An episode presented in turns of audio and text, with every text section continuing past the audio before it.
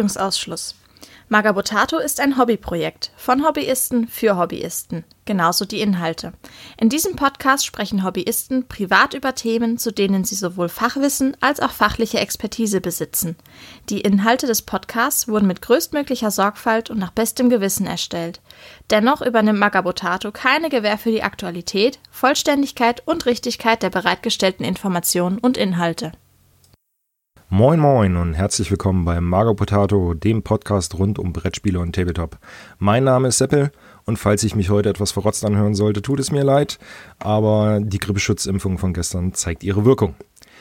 Heute wollen wir mal über ein besonderes Thema reden, nämlich wie wir unseren vermeintlich eigenen Nachwuchs ans Figurenhobby oder generell ans Spielen bekommen. Ich bin natürlich wieder nicht alleine und habe mir mal wieder fachkompetente Unterstützung geholt. Deswegen sage ich mal Hallo Anja und Hallo Hendrik. Hallo. Ja, hallo.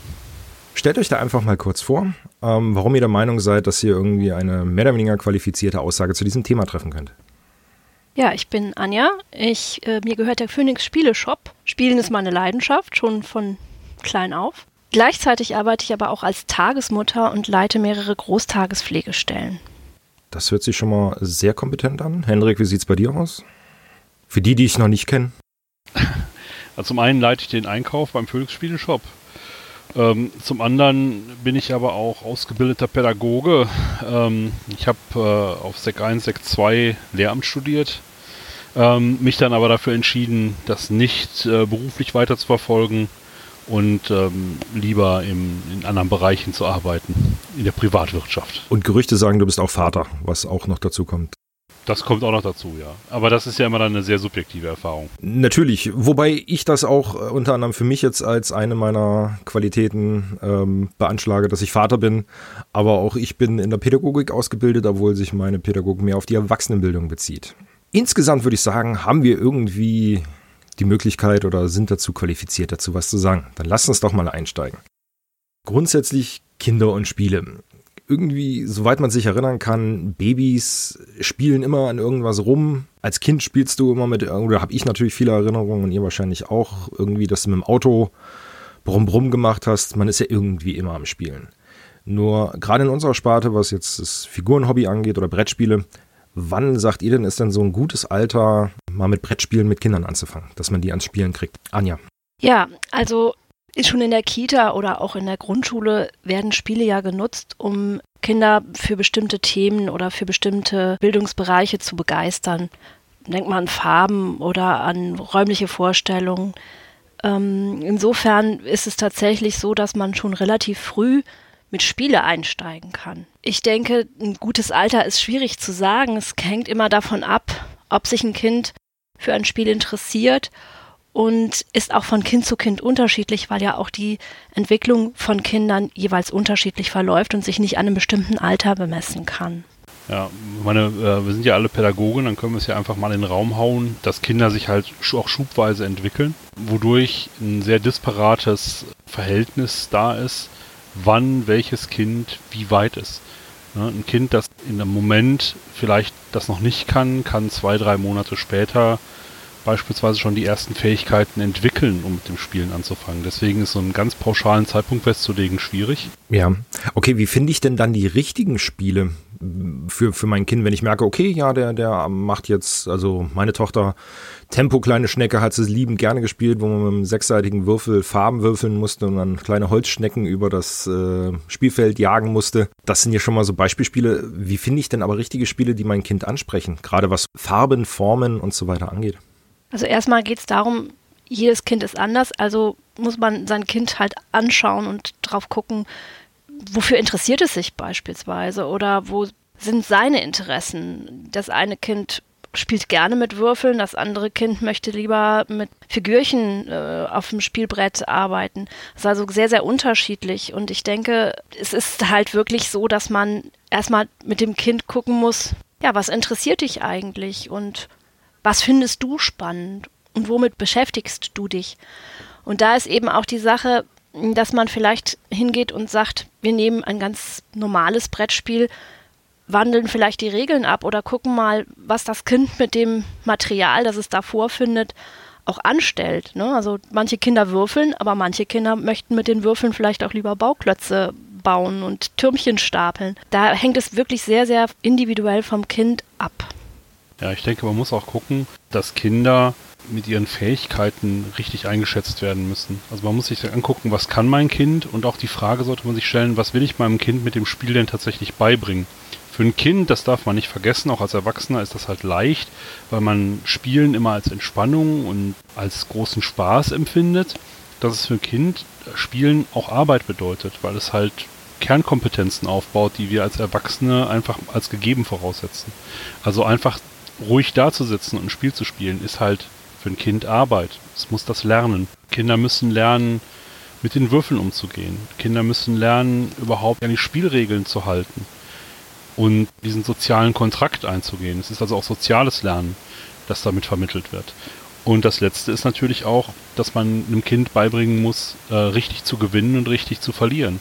Das heißt auch, damit umzugehen, dass man gewonnen hat, damit umzugehen, aber auch, dass man verliert. Gerade das Letztere ist natürlich bei Kindern besonders schwierig. Viele Kinder können damit nicht so super umgehen, zu verlieren. Und dann darf man natürlich in dieser ganzen Thematik auch nie vergessen, dass man schauen muss, dass man das Kind nicht über- oder unterfordert und stresst, weil man halt einfach zu hohe Erwartungen auch daran bringt. Jetzt sprichst du gerade einen schönen Punkt an mit der Über- und Unterforderung. Gibt es denn dafür Signale, die ich erkennen kann, wenn ich mit meinem Kind spiele, dass es äh, über- oder unterfordert ist? Also wenn es jetzt gelangweilt, also man kann ja Langeweile so oder so auslegen, dass es ihm zu langweilig ist oder dass es halt eben die äh, Interesse verliert, weil es überfordert ist in dem Moment und keine Lust mehr drauf hat. Gibt es da irgendwie Signale in die eine oder andere Richtung? Na ja, gut, die Signale bei Unterforderung und Überforderung ähneln sich natürlich. Es ist so, dass dein Kind sich nicht mehr für das Spiel interessiert, sondern für irgendetwas anderes im Raum oder vielleicht auch auf dem Schulrum zappelt oder nicht mehr konzentriert dabei ist und irgendwo rumspielt. Die, ich glaube, man muss halt da auch wieder schauen, dass man die Signale halt beobachtet und guckt, wenn ein Kind erstmal eine Zeit lang äh, konzentriert gespielt hat, dann ist es sicherlich nicht überfordert mit dem Spiel. Wenn es allerdings direkt von Anfang an nicht in das Spiel einsteigen möchte, dann ist es vielleicht einfach tatsächlich zu langweilig. Das sind, hängt immer so, das sind so feine Nuancen, aber jeder, der sein Kind kennt, kennt, kann das schon ganz gut einschätzen. Und ich glaube, wichtig ist auch immer wieder, wenn man merkt, das Kind wird zappelig, dann einfach eine Pause einlegen, das Kind mal einmal durch den Garten jagen und dann kann man vielleicht auch weiterspielen, konzentriert. Okay, schöne Idee. Hendrik, hast du noch eine Idee oder? Ja, ich würde gerne nochmal drauf die, auf den Punkt zurück, zu, äh, zurückkommen, woher, also wie sucht man denn das richtige Spiel aus? Gerne. Das ist halt, wenn man halt das, sein Kind dann beobachtet hat und eingeschätzt hat, sich überlegt hat, was will ich mit dem Spiel transportieren, dann ist halt Fachberatung natürlich wichtig, dass man schaut, welche Spiele gibt es, aber man muss durchaus sich bewusst machen, dass ein Kinderspiel nicht immer das ideale Spiel für Kinder ist. Also viele Kinderspiele werden im Markt so ausgesucht, dass es billig produziert, äh, zu produzieren ist, damit es einen, einen, Preispunkt von, sagen wir, ungefähr 20 Euro hat, dass es äh, mitgebracht werden kann. Es geht gar nicht so sehr um die Qualität des Spiels. Ja. Das ist, wenn man Kinder an Spielen ranführen will, nicht ganz so ideal, weil es sind dann häufig Spiele, die gar nicht so schön sind. Weder für den Erwachsenen, der das Spiel mehr durchleidet, als dass es wirklich Spaß macht, als auch für das Kind, das durchaus Qualität erkennen kann. Ne? Deswegen kann es durchaus sinnvoll sein, Erwachsenenspiele zu spielen. Jetzt natürlich nicht die komplexesten, aber ähm, so einfachere Erwachsenenspiele, wenn man sich von vornherein überlegt, was ist denn tatsächlich das, was ich mit dem Kind erreichen möchte? Möchte ich einfach nur, dass das Kind ein bisschen dabei sitzt? Ähm, reicht unter Umständen ein Mensch ärger dich nicht Spiel, um zu gucken, wie es mit den Würfeln klarkommt. Wenn man mit ganz kleinen Kindern spielt, meinetwegen schon ab zwei, kann man auch einfach einen großen Holzwürfel nehmen, auf dem Symbole sind, ein bisschen würfeln und sagen, wenn, weiß ich nicht, das Bärchensymbol kommt, hat man gewonnen und solange würfelt man, dass man Interesse an dem Spielen, Interesse am Spielmaterial entwickelt und dann langsam auf ganz normale Brettspiele hinführt. Erstmal die einfacheren. Man sollte auch, wenn man Kinder wirklich ranführen will, vielleicht einen Schritt zurücktreten und sagen, es geht mir jetzt nicht darum, dem Kind dieses Spiel beizubringen, das ich vielleicht mag, sondern ähm, das Spielmaterial als Ausgangsbasis zu äh, nutzen, um das Kind ranzuführen. Gerade wenn man unempfindliches Spielmaterial hat, wo das Kind durchaus ein bisschen andere Sachen mitmachen kann. Anja hat ja schon gerade angesprochen, dass es einfach die Würfel nimmt und damit eine Würfelpyramide baut. Oder ähm, die Würfel einfach benutzt, um so ein bisschen durch die Gegend zu werfen und zu versuchen, den einen Würfel nah an den anderen ranzumachen, dass man halt Geschicklichkeitsspiele hat in der Richtung. Ja, okay. Ne, das sind alles so, so Dinge, wo man das Spielmaterial nutzen kann, um Berührungsängste von, äh, vom Kind zum Spiel und zum Spielmaterial ja, zu nehmen und dann halt hinzugehen und zu sagen, als Erwachsener habe ich nicht den Anspruch, mit dem Kind sofort irgendwie ein Spiel zu spielen, was auch wirklich absolut den Regeln folgt, sondern dem Kind zu folgen, was es mit dem Spiel macht. Und da kann auch eine große Freude drin liegen, mal wieder diese kindliche Perspektive zu entwickeln, für sich selbst zu entdecken, dass man ein Spiel auch anders spielen könnte, dass das Spielmaterial Raum bietet, das auch anders zu nutzen. Da möchte ich gerne auch was hinzufügen. Es ist nämlich so, dass die Erwachsenen gerne auch diese Perspektive verlieren. Also für Erwachsene ist ein Konzept in einem Spiel immer schon klar und sie denken auch, auch das Kind versteht dieses Konzept und möchte, soll dieses Konzept auch anwenden. Kinder denken aber oft ganz anders. Wie Hendrik schon sagte, sie haben nicht diese vorgefertigte Meinung und wissen, Mensch, ärger dich nicht, spielt man nach diesen und diesen Regeln, sondern sie haben Figürchen, sie haben ein Spielbrett, sie haben Würfel, mit denen sie was anfangen können. Und da finde ich es immer auch interessant, mal diese Perspektive des Erwachsenen loszulassen und einfach mal zu schauen, was stellt das Kind eigentlich jetzt mit diesem Spielmaterial an. Also dieses Entdecken lassen einfach mehr, was, was ist das überhaupt mit dem, was ich jetzt vor mir stehen habe? Das ist manchmal auch als Erwachsener noch ganz spannend, sich ein Spiel zu nehmen und zu denken, naja gut, jetzt hast du das Material, was kann man damit anfangen? Also ich breche gerne auch schon mal die Regeln in einem Spiel für mich, weil ich einfach finde, dass ich da großartiges Material habe und ich damit ja auch was ganz anderes machen kann. Also man muss sich ja nicht immer an die Spielregeln halten, finde ich zumindest. Also in einem, in einem, in einem gemeinsamen Spiel vielleicht schon, aber mit Kindern nicht unbedingt, ne? Mit Kindern nicht unbedingt und auch wenn ich alleine spiele, das kommt ja auch schon mal vor, dann kann man ja auch schon mal was ähm, an dem ändern, was man tut. Also du meinst jetzt mehr die Hausregeln, als dass du jetzt schummelst? Schummeln, das weiß ich nicht, aber die Hausregeln meine ich schon. Ja, wenn man, wenn man alleine spielt, ein Solo spielt oder so, dann kann man das ja durchaus mal machen.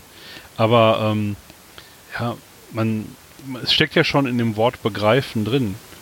Was, wo es eigentlich tatsächlich herkommt. Spielregeln begreifen, ist Greifen drin. Das ist das Taktile. Das Kind will das Spiel auch anfassen können, will damit Dinge tun können und nicht einfach nur da sitzen, was Erwachsenen ja häufig reicht, da sitzen und das Spiel angucken und um äh, der Regeln willen genießen. Das Kind will sich halt einbringen und entdecken und austesten.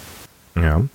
Jetzt sind wir ja relativ viel bei kleineren Kindern gewesen. Jetzt gibt es ja auch dann, sag ich mal, so Grundschule, diese klassischen Lernspiele und so weiter. Macht sowas noch Sinn aus euren Augen? Weil dadurch, dass die Kinder ja sowieso eigentlich immer irgendwas lernen beim Spielen, jetzt äh, sei es jetzt soziale Kompetenz, dass sie jetzt sitzen bleiben müssen oder dass die anderen vor ihm dran sind oder das verlieren und so weiter. Und dann nochmal zusätzlich irgendwelche Matheaufgaben zu lösen, nur damit irgendwas richtig gepuzzelt ist und so weiter? Macht das aus eurem Sinn noch, äh, aus eurer Sicht noch Sinn? Es hängt davon ab, wenn das Kind einen bestimmten Förderungsbedarf hat, wenn man ein bestimmtes Ziel hat, dass man dem Kind was beibringen möchte, was es so in der Schule vielleicht nicht so gut beherrscht, wo es Schwierigkeiten mit hat, dann ja. Wenn es aber um, um die sozialen Aspekte geht oder einfach nur darum, ein bisschen Spaß zu haben, Zeit mit dem Kind zu verbringen, dann sollte man sich Spiele aussuchen, an denen man auch selber Freude haben kann und in denen äh, die Kinder oder mit denen die Kinder auch wachsen können. Ja, okay. Also ne, so hundertprozentig zu sagen, ja, äh, es ist super oder nein, es ist Quatsch, kann man natürlich nicht. Um nochmal auf das zurückzugehen, was ich vorher gesagt habe. Es geht darum, dass das Kind das lernt, was man sich selber als Lernziel setzt. Das klingt jetzt irgendwie wahnsinnig pädagogisch eine Herangehensweise, aber es ist ja schon so, dass Spiele immer einen bestimmten Kern haben, der vermittelt wird. Ja, Handel in, äh, in der Ägäis beispielsweise vermittelt eben auch ein bisschen was über Geschichte. oder ähm, über die Funktion von Handel, von Wirtschaft. Wie funktioniert Geld? Was passiert im, im Bereich mit Angebot und Nachfrage? Das sind ja durchaus Kompetenzen, die fürs tatsächliche spätere Leben von einem Kind eine Relevanz besitzen. Jetzt haben wir ja schon so ein gewisses Alter der Kinder erreicht, so Ende der Grundschule würde ich jetzt mal so langsam behaupten. Lasst uns doch mal leicht diesen Schwenk Richtung unserem Figurenhobby nehmen, sprich Tabletop. Die Grenzen sind zwar mittlerweile relativ fließend zwischen Brettspielen und äh, Tabletop. Oder hast du schon einen Plan, wie du deinen Junior, Hendrik, ans Tabletop rankriegen wirst in ein paar Jahren? Ja, das habe ich. also ich, ich bin schon äh, kräftig dran zu arbeiten. Lass mich raten, Star Wars? Star Wars. Aber es ist natürlich ein, es geht natürlich um das Thema, das das Kind interessiert. Also ähm, man, man schaut sich auch dabei das Kind an und überlegt sich, was sind die Dinge, die mein Kind interessieren, wo kann ich es abholen, da wo es ist. Bei meinem Sohn ist es wie bei, wahrscheinlich bei vielen Kindern ähm, ein großes Interesse an Star Wars. Er sieht die Figürchen, die ich da stehen habe und äh, fängt auch jetzt schon an, damit ein bisschen zu spielen. Man muss halt natürlich darauf achten, dass man äh, dieses, diese positiven Gefühle durchaus verstärkt, indem man halt vor allem Figuren abgibt, die ähm, nicht so schlimm sind, wenn die zerbrechen, wo man dann nicht äh, gerade ärgerlich drüber wird. Also stabile Figuren sind natürlich für sowas immer besser geeignet, also sehr filigrane, zerbrechliche Teile. Ja. Oder man hat so viele von den Figuren, dass es einem egal ist, wenn was kaputt geht. Und dann lässt man das Kind erstmal damit spielen. Dass es halt äh, merkt, es ist Spielzeug. Ja? Oder ähm, man kann halt damit Dinge tun und denke, dass das Interesse daran, wenn man es äh, schafft, es aufrechtzuerhalten, eben auch darin münden wird, dass er dann mit den Figuren vielleicht auch mal das und jetzt mache ich mal ähm, Lufthäkchen, äh, das echte Spiel damit spielt. Also die Regeln, nach denen ich dann auch gerne spielen würde. Ja, also bei uns in der Gruppe tauchen immer mal wieder Fotos auf, wenn äh, Hobbyisten ihre Kinder mit an den Maltisch genommen haben und die dann ihre ersten rosa Orks gemalt haben. Ist das auch eine Möglichkeit? Also die Kreativität, gerade was das Malen angeht und so weiter, darüber zu fördern und das Interesse an dem Figurenhobby zu steigern? Wenn das Kind sich für das Malen interessiert, dann klar.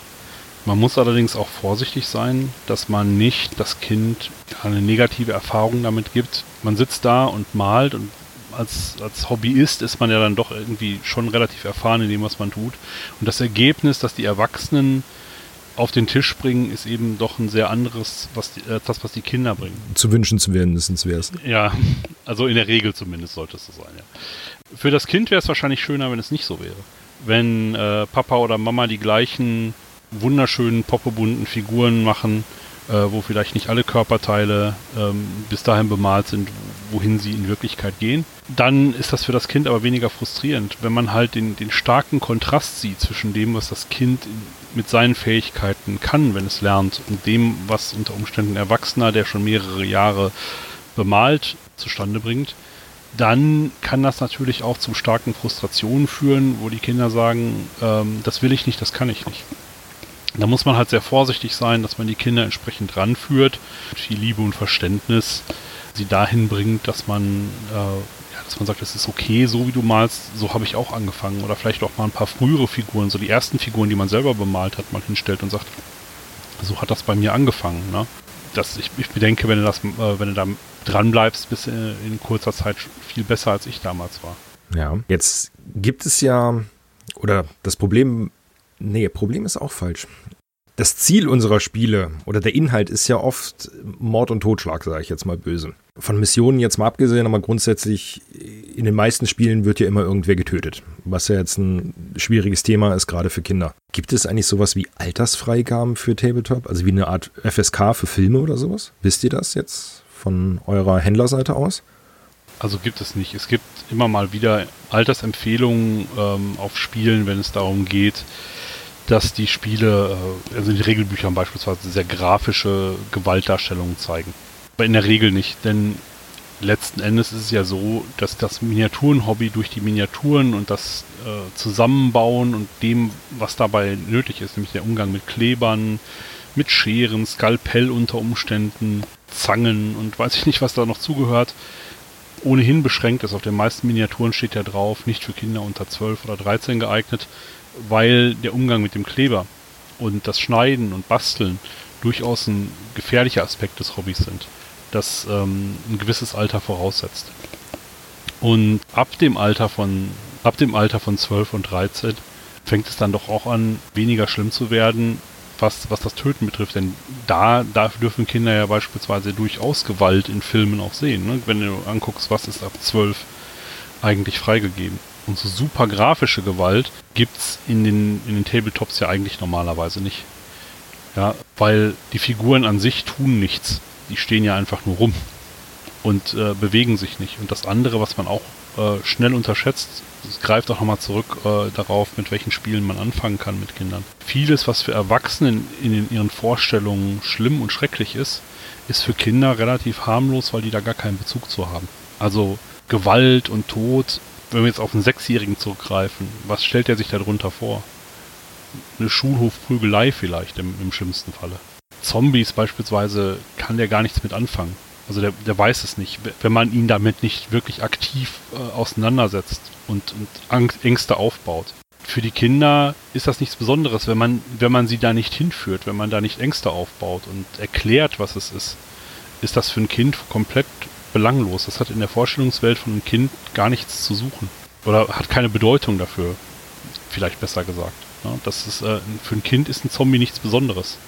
Okay. Also ist der Ansatz von Freebooters Fate ganz schön, dass da keiner stirbt, sondern dass die, wenn die ausscheiden, alle nur in den rostigen Anker bzw. den schwarzen Schwan gehen und sich da dann weiter betrinken. Nicht so wichtig jetzt als bei, keine Ahnung was, wenn wer stirbt in einem anderen Spiel. Nö, aber letzten Endes ist es ja auch, ähm, man, es zwingt einen ja keiner zu sagen, dass sie sterben. Die können ja auch alle bewusstlos werden. Also, es, weil ja, das ist das, was ich meine. Es stirbt ja niemand. Du, du nimmst Püppchen vom Feld das, das, das, tust du bei einem Mensch ärgerlich nicht, Spiel auch. Da könntest du genauso gut sagen, den habe ich jetzt von hinten, habe ich mich angeschlichen und ihn erdolcht oder erschossen. Und deswegen muss der wieder ins Krankenhaushäuschen zurück.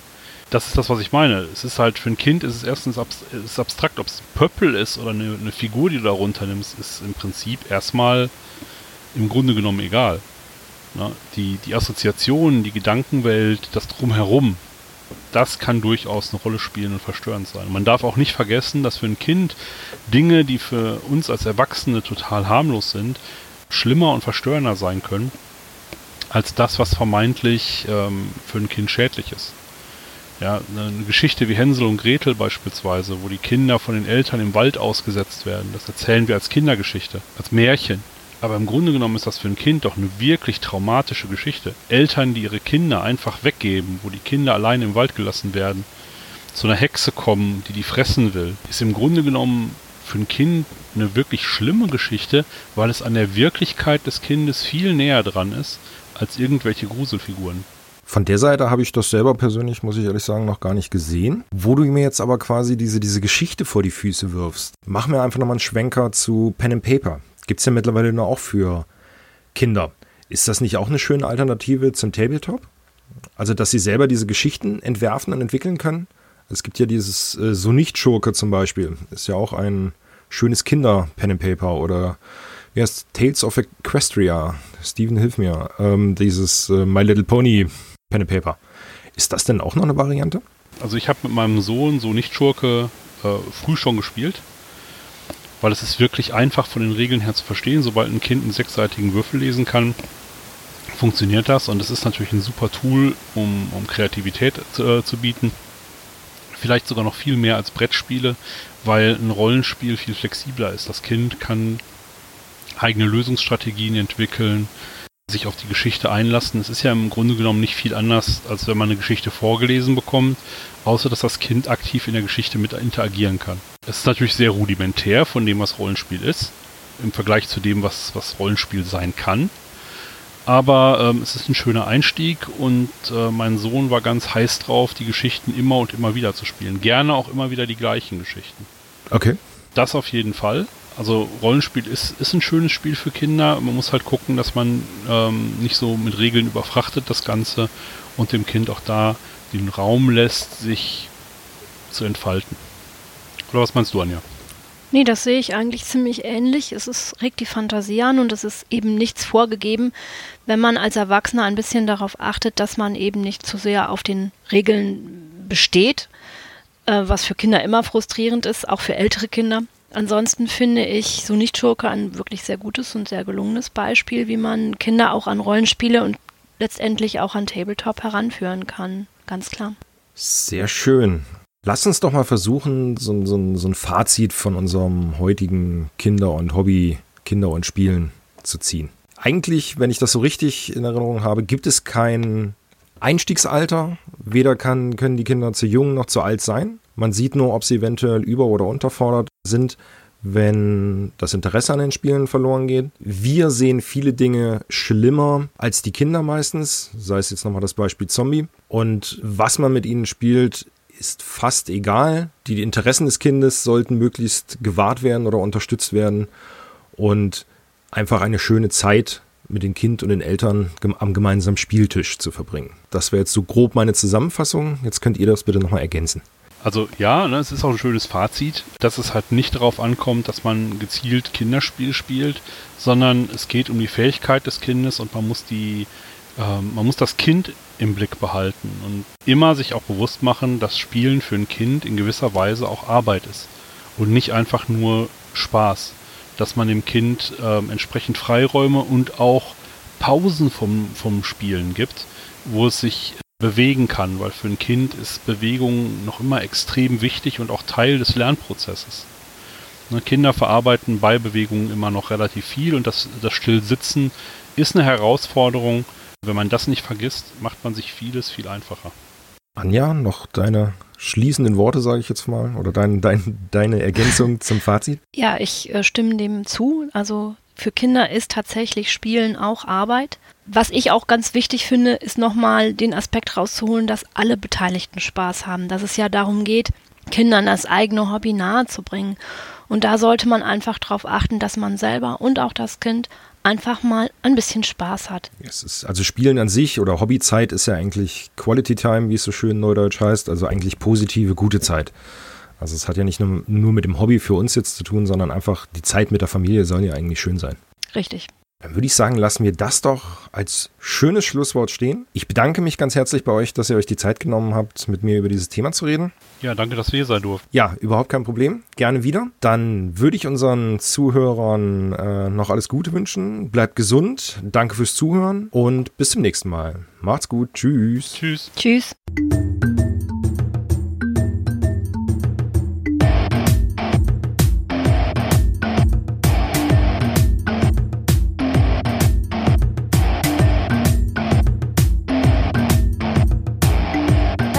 Magabotato, ein unabhängiges und kostenloses Projekt von Fans für Fans unseres gemeinsamen Hobbys.